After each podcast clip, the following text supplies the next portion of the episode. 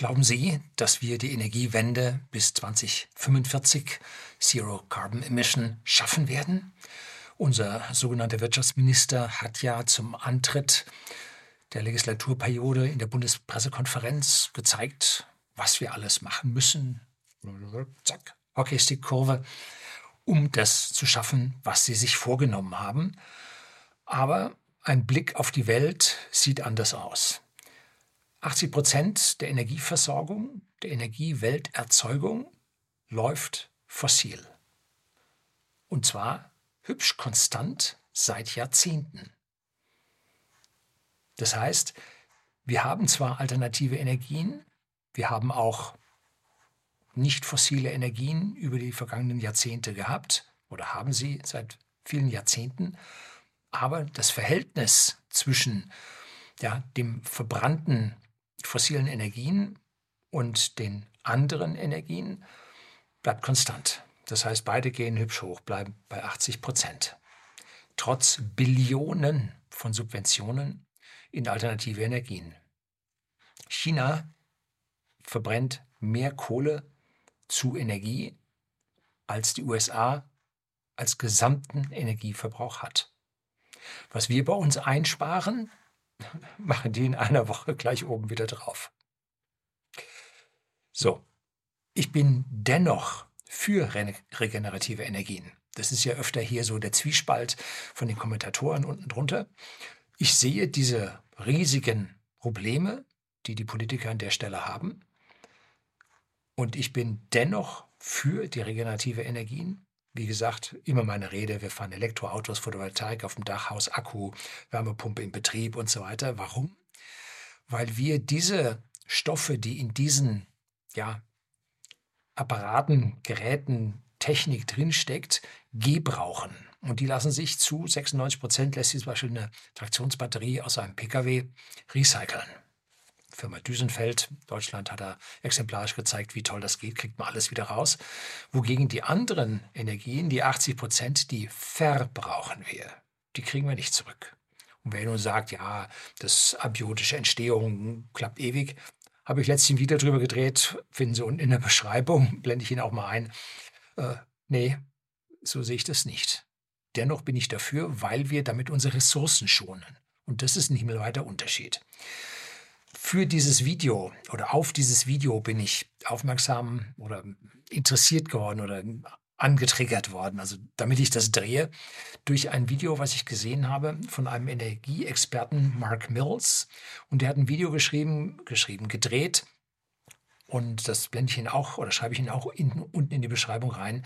The Energy Transition Delusion.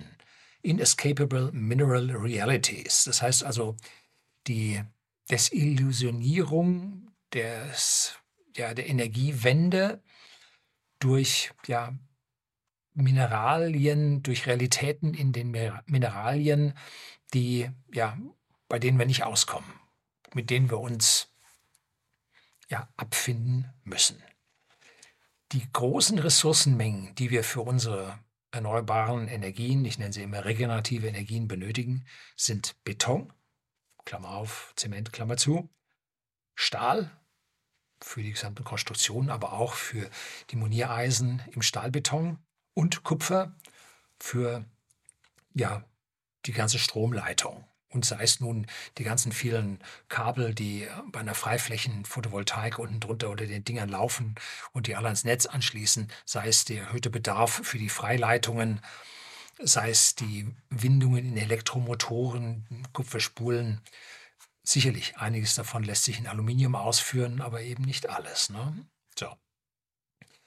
Und all diese Dinge müssen, also diese Ressourcen müssen heftigst zum Einsatz kommen, wenn wir diese gesamten Bauwerke errichten wollen. Beton sehe ich persönlich als unkritisch, weil da gibt es äh, genügend Abbaugebiete liegen auch überall auf der Welt. Man muss mit Beton nicht so weit. Wir hatten ja hier auch ein kleines Betonkartell. Ne? Also da gibt es reichlich. Und für den Stahl ist die Sache schwierig. Denn wir haben auf der einen Seite die, ja, die Minen, wo äh, Eisen gefördert wird. Und dann haben wir die Schmelze, die Raffinierer, ähm, die im Prinzip den Halbfertigstahl erzeugen und dann geht es in die hochwertige Stahlfertigung, die man für jeden Zweck braucht, die sich meistens dann mehr oder weniger vor Ort befindet. Aber die Herstellung dieses Roheisens passiert halt in zwei Ländern, die sich gerade gegenseitig bekriegen und wir damit dort nichts mehr bekommen. Ein massiver Einschlag. Allerdings können wir die über Drittländer uns importieren, wobei sie aber massiv teuer werden. So, also an der Stelle ist auch schwierig. Und Kupfer ist bei uns am Anschlag. Und wenn wir, sich, wenn wir uns die London Metal Exchange anschauen, wo also dann über die entsprechenden handelbaren Reserven sich an, Auskunft gegeben wird, dann sehen wir die Reserven also richtig gegen Nullpunkt laufen. Kann nicht mehr lang dauern, bis also hier die handelbaren äh, Fertigprodukte im, im, im Großkupfer hier dann zu einem Anschlag kommen und dann wird es an der Stelle teuer. Die sicherlich, wir rauschen dann in eine hübsche Rezession rein in der westlichen Welt, in der Golden Billion, aber das Wachstum der, ja, der dritten Welt, der Schwellenländer, der BRICS-Staaten läuft ungehindert weiter und die brauchen diese Ressourcen, sodass an dieser Stelle der Wettbewerb um diese Ressourcen, auch wenn wir in die Rezession gehen, weiterhin da sein werden. Globales Wachstum liegt bei 3%, wir liegen jetzt bei minus 0, irgendwas. Also da geht es auf der Welt weiterhin ab. So, das war jetzt die Vorrede. Jetzt kommen wir dann ins Detail und da gibt es dann auch eine Statistik darüber, nicht eine Statistik, eine Zusammenstellung, was wir nun an diesen Rohstoffen für die einzelnen Dinge benötigen. Und besonders hänge ich mich da jetzt an Kernkraftwerken und an äh, Windkraftwerken, hänge ich mich da auf und mache da einen Vergleich. So, nach dem Intro geht's weiter.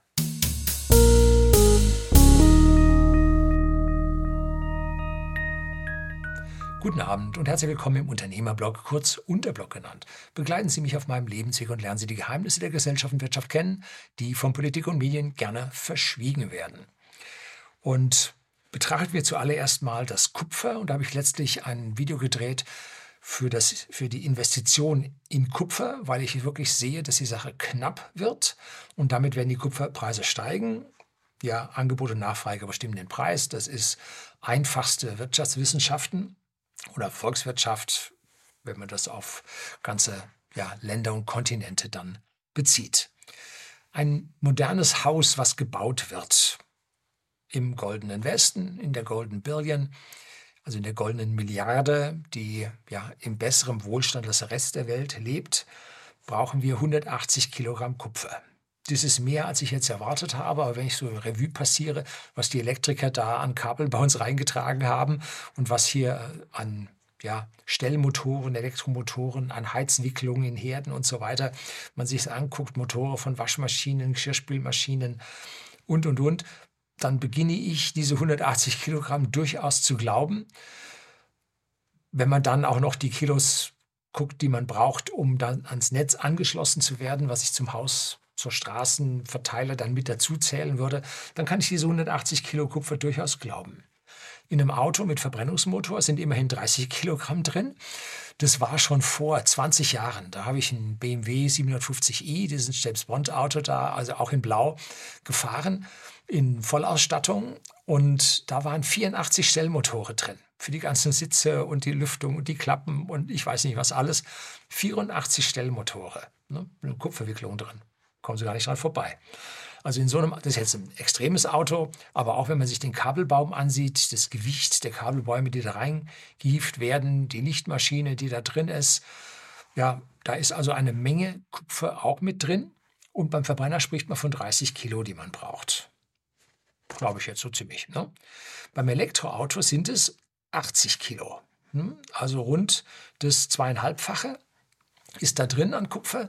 Und das bedeutet nun bei gleichbleibender Anzahl an Autos oder global sogar steigender Autos einen deutlichen Zuwachs am Bedarf an Kupfer, so lange bis die Autos das Lebensende erreichen und dann nur noch ersetzt werden und das ganze Kupfer da drin recycelt wird. Autos werden sehr, sehr hoch recycelt und damit wäre das Kupfer dann im Kreislauf drin. Aber bis wir dort sind, wird jede Menge zusätzliches Kupfer benötigt.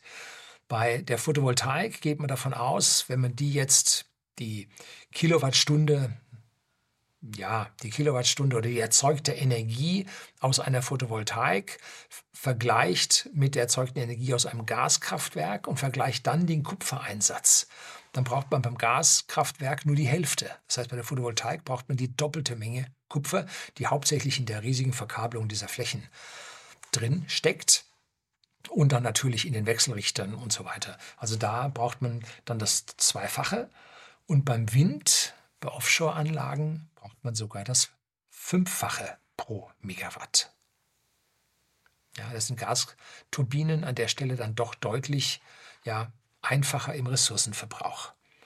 Und bei den Windkraftanlagen ist es sogar so, dass man pro Megawatt, die da oben laufen, acht Tonnen Kupfer benötigt. Das entspricht die vierfache Menge Kupfer, die man im Vergleich zum Gas benötigt. Hm? Also das ist eine riesiger Mehrbedarf an Kupfer, den wir hier sehen, der gestemmt werden muss. Unser Kupferverbrauch, ganz offiziell, liegt bei 25 Megatonnen, Millionen Tonnen pro Jahr, also nicht Verbrauch, sondern Einsatz und soll bis 2025, oder 2020 lag er dort und bis 2035 soll er auf 50 Megatonnen ansteigen. Das ist viel. Das ist eine Verdopplung in 15 Jahren.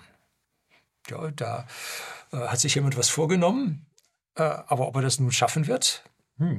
Wir haben genügend Kupfer in der Erde. Wenn wir also unsere Reserven und unsere Ressourcen, die einen sind mehr gesichert als die anderen und so weiter, wenn man sich das alles zusammenzählt, dann reicht trotz dieses Wachstums, reichen unsere Kupfervorräte weltweit für mehr als 100 Jahre. Da ist also die Elektrifizierung der Welt locker drin, denn wir steigen mit der Personenzahl an und wir sind gerade so am Wende, Wendepunkt, wo es jetzt anfängt abzuflachen und wir ja bei 9,6, 9,8 Milliarden Menschen dann in die Sättigung gehen. Und die wollen natürlich alle auch Strom in der Bude haben. Das ist ihr schieres Recht. Und deshalb brauchen wir diese, ja, diese Ressourcen von, für die nächsten 100 Jahre, um die Welt halt so weit zu bringen. Reicht aber aus. So. Aber was wir nicht gemacht haben, wir haben keine neuen Kupferminen gebaut. Und die Kupferminen, die wir haben, die haben so gewisse Probleme, auch politischer Natur, dass sie zum Beispiel in Ländern sind, die ja zum Sozialismus neigen, in Ländern sind, die ja schon mal an Verstaatlichung gedacht haben, in Ländern liegen, die Konfliktgebiete darstellen, zum Beispiel Kongo, Südamerika neigt zum Sozialismus und Verstaatlichung. Und äh, Indonesien hat auch schon mal darüber nachgedacht, ob die Kupferminen verstaatlicht werden sollen, dass wir hier also politische Risiken an der Stelle haben. Man könnte jetzt ja diesen Ländern sagen, jo, verstaatliche das, ich gönne euch das. Ne? Aber Staatswirtschaft, wissen wir alle, ist um mehrere Faktoren schlechter in der Effektivität als private Unternehmungen. Und auch wenn diese Staaten das jetzt verstaatlichen, um mehr Gelder für ihr Land zu bekommen, sie werden in der Exploration, im Ausbau, in der Förderung weit hinter privatwirtschaftlichen Möglichkeiten zurückbleiben. Das kann man sagen, ja, ist ja gut, wird die Umwelt nicht so verschmutzt und so weiter. Aber Resultat, kein Kupfer, keine Energiewende. So einfach ist das. Wir haben hier zwei Punkte, die sich gegenseitig widersprechen. Ne? Und zwar in einer Ideologie. Ja, nicht so einfach. Ne? Niemand hat gesagt, dass Politik einfach ist. Politik erfordert höchste Intelligenz. Wir sollten die Besten dort sitzen haben und nicht, ui, ja, Schauspieler, Politik-Schauspieler. Richtig schwierig. Ne? Im 18. Jahrhundert hatten wir noch 5% Kupfergehalt in den ja, Erzen, die wir gefördert haben. Und heute liegen wir schon nur noch bei 1%, weil die Hochprozentigen halt alle schon ausgebeutet sind. Aber auf der anderen Seite wird die Technik auch billiger. Das heißt, genauso wie beim Öl, da rentiert sich auf einmal auch schon ähm, ja, Schiefer, äh, Schieferöle, Ölsende, die kriegt man jetzt schon kostendeckend hin, weil die Technik halt so viel billiger geworden ist, weil wir besser werden. Ne? Und beim Kupfer ist es genauso gelaufen. Dennoch muss man riesige Gesteinsmengen bewegen, nämlich jetzt die fünffache Menge zu früher. Man muss also die fünffache Menge bewegen, weil die Konzentration von 5% auf 1% gesunken ist. Der Bedarf hat sich vervielfacht. Das heißt, wir müssen jetzt vervielfacht mal 5 Gesteine bewegen, das sind riesige Löcher in, in der Welt, ne? die man dort macht. Und diese Gesteine müssen alle bewegt werden. Da hat man dann so diese 250 äh, Tonner LKW, die das aus diesen Tagebaugruben hochbringen oder man muss sogar ins Gestein rein, muss also unter der Erde muss man Kupfer fördern mit riesigen Stollenvortrieben und riesigen Bewegungen. Trivial ist das nicht und einfach zu sagen, jo, fünffache Menge an LKW und so, auch nicht ganz so einfach und vor allem, man hat noch nicht angefangen. Man weiß zwar, wo die Reserven, Ressourcen liegen. Man hat aber noch nicht angefangen, Minen zu bauen, sondern man hat einfach gesagt, ja, macht weiter und ja, und dann ging schon mal der Kupferpreis jetzt hat sich schon verdoppelt seit dem Tiefpunkt der politischen Lockdowns. Und wie gesagt, London Stock Exchange, die Kupferreserven, handelbaren Kupferreserven gehen also massiv zurück. Und man hat nichts getan. Na, müssen wir ganz am Ende komme ich dann drauf, warum nichts getan wurde. Das ist nämlich eine hochinteressante Geschichte. Um die Kupferminen zu bauen, die wir für die Energiewende benötigen, 500 Milliarden global müssen wir da investieren.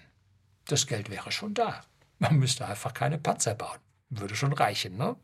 Man müsste halt fair mit sich umgehen. Wäre auch schon ausreichend, ne? So, aber macht man nicht. Die Zinsen steigen gerade und damit wird der Invest in diese Minen immer unwahrscheinlicher, weil die Kapitalkosten immer weiter steigen. Das heißt, auch hier kriegt man jetzt von der ja, politischen Seite denn die Politik verursacht diese hohen Zinsen, kriegt man jetzt hier nochmal Knüppel zwischen die Beine geworfen, dass es an dieser Stelle auch nicht so leicht weitergeht. Und der Herr Mark Mills, der Energieexperte, der sagte, um eine Mine richtig von der Exploration bis zum Laufen zu bekommen mit hohem Output, dauert es 15 Jahre. So. Wo kommt also jetzt das Kupfer her für die Energiewende? Antwort, gar nicht. So, Punkt 1, was nicht funktioniert. Und, wie ich sagte, braucht man weitaus mehr Stahl, Stahlbeton und Zement. Und da habe ich mir einfach mal so ein Beispielkraftwerk, und zwar Grafenrheinfeld, ist jetzt, glaube ich, schon stillgelegt, angeschaut. Da gibt es bei Wikipedia einen recht guten Artikel, der im Prinzip diese gesamten Ressourcen, die dort benötigt wurden, zusammenstellt. Da kriegt man also erstmal Zahlen raus, nehmen Sie die nicht wenn es plus 50 Prozent, minus 50 Prozent sind, ist auch egal. Es kommt auf die Größenordnung dieser Zahlen an, damit man versteht, wo das Problem ist. Wir haben einen Betonbedarf bei einem Kernkraftwerk von 200.000 Kubikmetern. Was da an Fundamenten betoniert wird, was da an Wänden betoniert wird, was da an Riesenkuppeln betoniert wird, ist schon krass. Wir denken so, ja, die Riesenkühltürme, die kommen noch oben drauf. Bei Grafenrheinfeld waren es 22.000 Kubikmeter pro Kühlturm. Das war also hier eine Viertelmillion Kubikmeter Beton haben.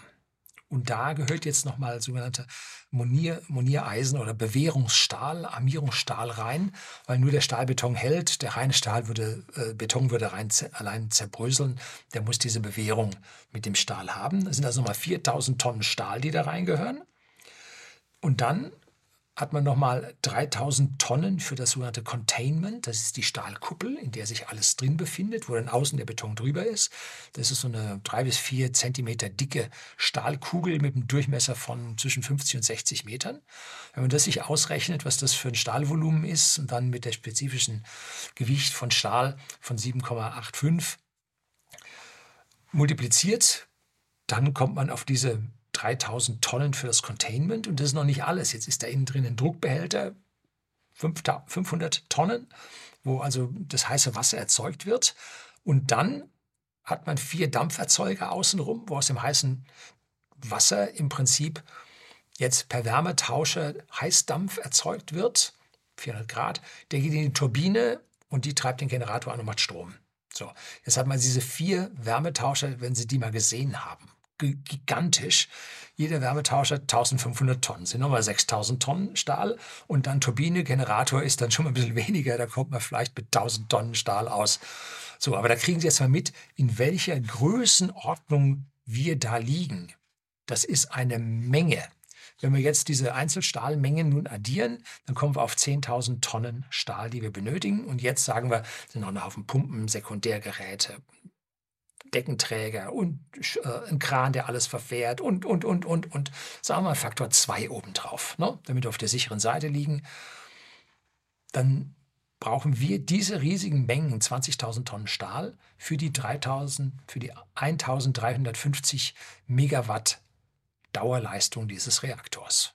Bis auf die Zeit, wo er in Revision ist. Ne? Jetzt gucken wir im Gegensatz dazu eine Windkraftanlage an. Die hat jetzt so eine 5 Megawatt Anlage, Turm 150 Meter, Rotordurchmesser knapp 100 Meter. Das sind gewaltige Dinge, die bringen 5 Megawatt Nennleistung. So, im Durchschnitt über Flaute, über Sturm, wo man abschalten muss und, und, und, bringen die 20 Prozent. In der Vergangenheit waren es nur 16, 18, die neuen Anlagen gutes Stück besser, sind auch höher geworden, in stärkerer Windstärke laufen die 20 Prozent. Also die 5 Megawatt Anlage liefert im Durchschnitt 1 Megawatt. So. Offshore ist es noch ein Stück besser. Da bringen sie 25 Prozent. Aber wir brauchen auch dort mehr Ressourcen, um den Strom an Land zu bringen und so weiter. Gut. Und bei dieser Sache ist jetzt noch kein Speicher berücksichtigt, der praktisch die 4 Megawatt äh, dann ein, äh, aufnimmt und dann bei Flaute immerhin noch das eine Megawatt rausbringt. Also dieser ganze Speicher mit den ganzen Ressourcen noch nicht dabei. Was braucht man jetzt, um jetzt so ein Windkraftwerk aufzustellen? Nun, das Fundament hat 1300 Kubikmeter. Das sind so Fundamente 18, 20 Meter Durchmesser, Dicke von 4, 6, 8 Metern. Das ist also riesige Volumina. Und da ist jetzt dann Armierungsstahl wieder drin mit 180 Tonnen. Schauen wir uns jetzt mal den Turm an. Der hat also eine Höhe von 150 Meter und da ist dann dieser Rotor mit 100 Meter Durchmesser drauf. Und der hat eine, ja, eine Wandstärke von unten 60 mm, das ist vielleicht so viel, und oben 20 mm. Und nehmen wir da mal eine durchschnittliche Wandstärke von 40 mm an, auch wenn das nicht linear ist, aber mh, dicker Daumen, ich sage ja, so genau kommt es nicht drauf an. Unten, also die, die dünnere ist weiter, ist länger als unten der dickere Bereich, dafür ist der dicke Bereich, nimmt unten stärker zu, quadratisch. Na gut, also egal jetzt wie, sagen wir mal, äh, der Turm hätte einen Durchmesser von vier Metern über alles, hat eine Wandstärke von 40 Millimetern, ist 150 Meter hoch, dann kommen wir da auf 600 Tonnen Stahl und das kommt auch so ungefähr hin. Und die Kanzel oben und die Blätter, sagen wir nochmal 100 Tonnen, könnte noch mehr sein, weil wenn man da die Schwerlastfahrzeuge sieht, die diese Blätter da transportieren und äh, ja, also das könnte durchaus mehr sein, aber gehen wir einfach mal mit diesen Zahlen da rein. 180 Tonnen vom Stahlbeton im Fundament, 600 Tonnen vom Turm und 100 Tonnen von Blättern. Äh, sagen wir in, in Summe, es wären 1000 Tonnen ungefähr. Und das im Gegensatz jetzt zu den 250.000 Kubikmetern Beton für das Kernkraftwerk, also 0,25 Millionen Kubikmeter Beton beim Kernkraftwerk und 20.000 Tonnen Stahl beim Kernkraftwerk, also 0,02 Millionen Tonnen Stahl beim Kernkraftwerk. Das sind Faktoren von 5 bis 50, die wir für die Energiewende mehr benötigen. Ich hatte Ihnen ein Video über den, die Energiedichte gedreht gehabt, gebe ich Ihnen auch mal. Äh, versuchen wir hier und unten gebe ich Ihnen das dann auch rein, wo wir sehen haben, dass wir für die Fläche im Vergleich zu einem Kernkraftwerk ja auch beim Faktor 100 bis 500 liegen, wenn wir die regenerativen Energien, sei es äh, in Form von Windkraftwerken oder Photovoltaik, dort haben. Also wir haben bei der Fläche das 100 bis 500-fache und bei den Massen haben wir Faktor 5 beim Beton und Faktor 50 beim Stahl. Diese Förderung auf der Welt gibt es nicht. Die müssen wir erst machen. Ressourcen auf der Welt gibt es genug. Minen gibt es nicht. Das ist der wichtige Unterschied, den wir hierbei berücksichtigen müssen. Na? Wenn wir jetzt dann am Ende das alles, das Ding kaputt ist, jetzt recycelt wird, so ein Kernkraftwerk abzubrechen, jo, diesen Beton wegzupickeln, das hat schon was, ne? Ist schon heftig, aber wenn Sie sich überlegen, so ein Windkraftwerk dann am Ende der Lebensdauer hat jetzt ja durch Schwingungen Ermüdung erlitten. Und zwar jetzt nicht nur der Stahlturm und die Blätter, sondern auch das Fundament. Das heißt, das Fundament muss raus und muss neu rein, damit die Folgeanlage, die dann dort stehen wird, nach 20 Jahren, dass die nicht umfällt. Das heißt, auch dieser Beton muss raus. Und zwar rund 20 Jahre Haltbarkeit gerechnet. Die Kernkraftwerke sind 50 Jahre und mehr gerechnet. Das heißt, wir müssen dann 1,3 Millionen Tonnen Beton aus dem Boden rauspickeln und durch neuen ersetzen. Gut, den Beton selber kann man dann brechen, aufarbeiten, Stahl raus, neuer Stahl rein, Stahl einschmelzen. Das ist nicht das Problem. Das Problem ist, man muss dort die Risse rausbekommen, weil die Fundamente sind nicht dauerfest gerechnet. Identisch bei unseren Brücken. Nicht dauerfest gerechnet. Wenn man die großen Brücken nach Macau äh, von den Chinesen sieht, die sind dauerfest gerechnet. Ne? Die stehen ewig. Die werden auch dauernd repariert, indem äh, kleine Beschädigungen, alles, was mehr als einmal ein Zentimeter an den großen Brückenpfeilern durch irgendeinen ja, Frost oder so gibt es da kaum, aber durch irgendeinen Hagelschlag oder so beschädigt wurde, das wird alles ausgebessert. Ein Trupp repariert permanent diese Brücke, damit die dauerfest ist.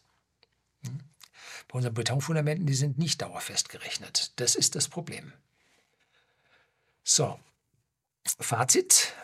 Diese Hockeystick-Kurven, die von unserem sogenannten Wirtschaftsminister am Anfang seiner Regierungszeit dort in die Kamera gehalten wurden, sind Hockeystick-Kurven im wahrsten Sinne des Wortes und Hockeystick-Kurven sind niemals richtig. Die sind immer falsch, weil Hockeystick-Kurven sollen den Menschen etwas zeigen, dass da in Zukunft etwas passiert. Das geht dann und dann zack. Ne? Das ist ein Hockeystick. Das ist so der lange Schläger, der Griff und dann vorne das Ding dran, dass da jetzt was passiert. Aber das kann nur passieren, wenn wirklich alle Voraussetzungen geschafft, geschaffen sind. Und eine staatliche Planwirtschaft hat das nicht im Blick. Hm? Wenn es jemand im Blick hätte, wäre der so schlau, der hätte dann da Geld rein investiert, wäre privater Investor und müsste jetzt nicht im Ministerium sitzen und dort sein Beamtengehalt bekommen. Der Staat mit seinen staatlichen Planern hat nie den vollen Durchblick. Und deshalb kann Staatswirtschaft an dieser Stelle nicht funktionieren. Die staatlichen Planer haben einfach die Förderkapazitäten übersehen. Die haben gedacht, die gibt's. Gibt's aber nicht. Und was ist mit dem Geld, was man dafür braucht? Weil jetzt wird das alles richtig teuer, muss man ja auch noch einkaufen. Ne? Dies wird gerade, ja, was man jetzt mit diesen CO2-Abgaben und so weiter den Bürger aus der Tasche presst, das wird gerade mit vollen Händen für, wie am Anfang gesagt, fossile Energie ins Ausland ausgegeben massiv überteuert. Massiv teurer als vorher. Das heißt, wir haben jetzt nicht nur einen Fehler an Ressourcen, haptische Ressourcen, physikalische Ressourcen, sondern auch noch fehlen uns die finanziellen Ressourcen, um das zu tun, weil sie gerade alle ausgegeben werden und zwar weg von uns. Und jetzt nicht nur das, sondern wir haben auch unsere gesamte Industrie, die das machen könnte, haben wir verloren. Unsere Photovoltaikzellen sind alle nach China gegangen. Und unsere Windkraftanlagen, die Hersteller sind auch weg bei uns. Die letzten haben gerade zugemacht. Das heißt, um unsere Energiewende jetzt durchzuführen, müssten wir all diese Generatoren, Windgeneratoren, Photovoltaikzellen alle aus dem Ausland importieren. So, und jetzt müssen wir uns die Frage stellen, damit unsere Handelsbilanz nicht massiv negativ wird, was exportieren wir dafür, dass wir so viel Geld bekommen, dass wir das im Gegenzug wieder importieren können. Wir machen gerade alles bei uns massiv teurer. Unser Standort leidet ohne Ende, dass die Firmen, der Mittelstand sich verdrückt. Die Konzerne ziehen ihr Geld sowieso ins Ausland von uns weg. Dass wir also jetzt richtig schwierig dabei sind, dass wir ja volkswirtschaftlich unser Geld verdienen können, um diese Energiewende bei den knappen Ressourcen jetzt tatsächlich noch durchzuziehen. Also da haben wir von zwei Ecken, von der finanziellen Seite, aber auch von der physikalischen Seite haben wir mächtige Probleme. Bis wir jetzt die neuen Minen geschaffen haben sollen, 15 Jahre vergehen. Dann haben wir praktisch schon 38, ne? Und 2045 wollen wir auf Null sein, bleiben sieben Jahre über. Hö. Schaffen wir nicht. Dann müssen wir den Hockeystick verlängern, verlängern, verlängern. Da hinten geht es dann hoch. Ne? Hockeysticks sind immer falsch. Hockeysticks funktionieren nie. Besonders linke Ideologie kümmert sich nie um morgen. Das wird schon irgendwie klappen. Es gibt unbegrenzte Ressourcen. Ich habe letztlich das Buch Widerstand, der Krieg der Gene mit linken und rechten Genen, linken und rechten Gedankengut hier vorgestellt. Und da wurde von dem Herrn Mende, Autor, sehr deutlich dargestellt, wie diese linken Gedankengüter sich nie um morgen kümmern. Ne? Zum Beispiel bei Wohnungen. Ne? Man macht jetzt einen Mietpreisdeckel und denkt nicht an morgen, dass keiner mehr Wohnungen baut. Hm? Denkt man nicht dran. Mietpreisdeckel, Miesbrei. Mietpreisdeckel und äh, schon werden keine Wohnungen mehr gebaut. Staatliche Planer, Ideologen, die da am Gange sind, funktioniert nicht. Der eigentliche Killer, der hinter all dem steckt, hinter diesem globalen Verschlafen von diesen Entwicklungen, weil das wurde ja nirgendwo investiert, ne? das liegt an der Finanzindustrie. In der Finanzindustrie lässt sich viel, viel mehr Geld verdienen als über die Realwirtschaft, als über die Erschließung und Entwicklung von Minen und Gasfeldern. Damit lässt sich nicht so viel Geld verdienen, wie einfach ja, an der Börse hin und her zocken mit dem, was da ist. Ne? Und der Gaspreisdeckel und der Mietpreisdeckel, das sorgt dafür, dass man nicht mehr investiert. Weil man sagt, wenn ich jetzt hier investiere und tolle Gewinne einfahren kann, nö, die machen mir einen Deckel oben drauf, dann kriege ich keinen Gewinn. Darum machen ja die Produzenten von regenerativer Energie, diese Gas, Biogasanlagen, äh, die machen jetzt reihenweise zu und stellen ab. Oder ich habe ein Beispiel gehabt von einem äh, Altholzkraftwerk, Ruhrgebiet, die da jetzt zumachen, weil einfach die Sache durch den Preisdeckel sich für sie nicht mehr rentiert. Oder beste Beispiel, äh, die Speicherseen. Wir haben ja Speicherseen, um die Spitzen auszugleichen und so. Aber die erneuerbare Energienabgabe ist beim Einspeichern und beim Ausspeichern doppelt zu bezahlen. Und damit rentieren sich die Dinger nicht mehr. Sie füllen die Speicherseen nicht. Ideologie, Ideologie. Nicht bis zu Ende gedacht. Ja, staatliche Planer haben es nicht drauf. Die verstehen das nicht, was am Ende passiert. Und wenn man dann diese Dinge hört, dann dauert das viele, viele Jahre, bis da irgendeiner mal was tut. Dann tut da einer was, dann ist diese Stelle besser, aber die nächsten zehn sind schon wieder am Kranken wo sie nicht hinterherkommen. Der Staat ist nicht nur, ja, weiß nicht alles, der Staat ja, kommt auch nicht hinterher, wird immer langsamer. Ne? Weil es alles viel komplexer, komplizierter, jede Verordnung, jedes Gesetz kappelt sich mit einem anderen und so. Und man kann dort einfach keinen Durchblick haben. Ich will es den Beamten auch nicht so groß vorwerfen, dass sie keinen Durchblick haben. Aber die Sache ist die, Je mehr Gesetze und Verordnungen wir haben, umso weniger werden die Leute den Durchblick haben, umso mehr Ausfälle wird es an der Stelle geben. Es wäre so wichtig, dass wir weniger Gesetze haben, damit wieder was in Gang kommt, damit wieder etwas schneller wird. Aber auch das verstehen Ideologo, Ideologen, Ideologen und staatliche Planer verstehen das nicht. Ne? Nee. Dafür ist einfach deren ja, Horizont nicht weit genug gespannt. Und man lässt nicht zu, dass sie ihren Horizont weiter spannen. Und wenn dann unten einer eine Idee hat, bis das nach oben kommt, es geht ja von oben nach unten. Ideolo Ideologie trifft auf Beamte. Ne? Das ist das Problem. Und damit ist das eigentliche Problem die Geldschwemme, die von der Politik erzeugt wurde. Das ist das Problem, dass diese Geldschwemme in falsche Kanäle gelaufen ist. Ne? Das Geld läuft momentan ganz stark in Wasserstoff. Letzte Stellenausschreibung gesehen hat mir einer zugesendet von der Gesellschaft für internationale Zusammenarbeit. Da suchen die Wasserstoffexperten, ExpertInnen, die im Prinzip über den diplomatischen Dienst in allen Ländern auf der Welt jetzt diesen Zielländern Wasserstoff einreden sollen. Ideologie trifft auf Beamte. So einfach ist das. Ne? Werden sie Erfolg haben? Wasserstoff ist schon tot. Die meisten haben es schon begriffen. Ein paar zügeln, zügeln noch hinterher. Nachzügler, die es noch nicht so ganz begriffen haben. So, das ist der Grund, warum ich in größere Unternehmen investiere, weil wir von den politischen Hütchenspielern im Klein- und Mittelumfeld ausgebremst werden und wir praktisch nur bei den Konzernen, die politisch gefördert werden, tatsächlich noch unsere Renditen holen können. Und wenn unsere Politik selber sich nicht an ihre Vorgaben hält und den Privatjets keine CO2-Abgabe verlangt, ne, das haben sie sich schon selber da in die Gesetze reingeschrieben, aber sie dann mit den Privatjets zu den Klimagipfeln fliegen und nach Davos fliegen, Da muss man sich nicht wundern, dass der Bürger sich dann an diese Sachen nicht hält.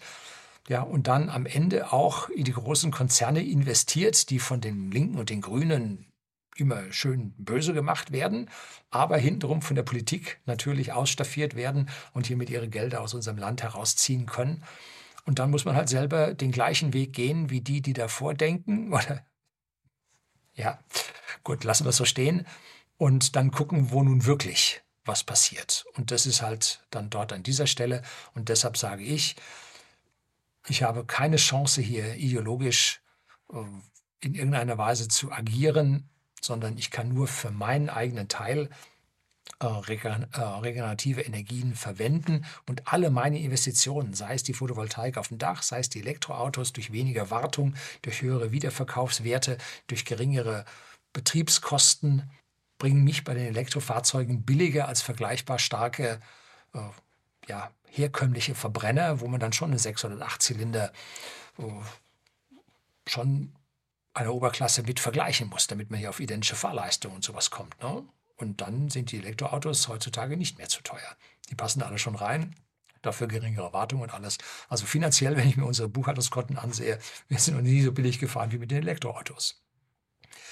So ist es halt. Ne? Staatliche Subventionen dann da noch reinzutun, die wir die ersten drei Elektroautos gar nicht bekommen haben, wenn man die nicht reinnimmt, langt es immer noch. Und wenn wir den Strom von unserer Photovoltaik nicht an die Verteilnetzbetreiber abgeben, da gibt es ja auch noch ein paar hundert Euro für im Jahr, lohnt sich ja auch nicht, sondern besser damit unseren eigenen Warmwasserspeicher im Sommer aufheizen, damit wir nicht so viel und die Autos laden, dann kommen wir damit auch auf den grünen Zweig ohne die staatlichen äh, Planwirtschaftler. Ne?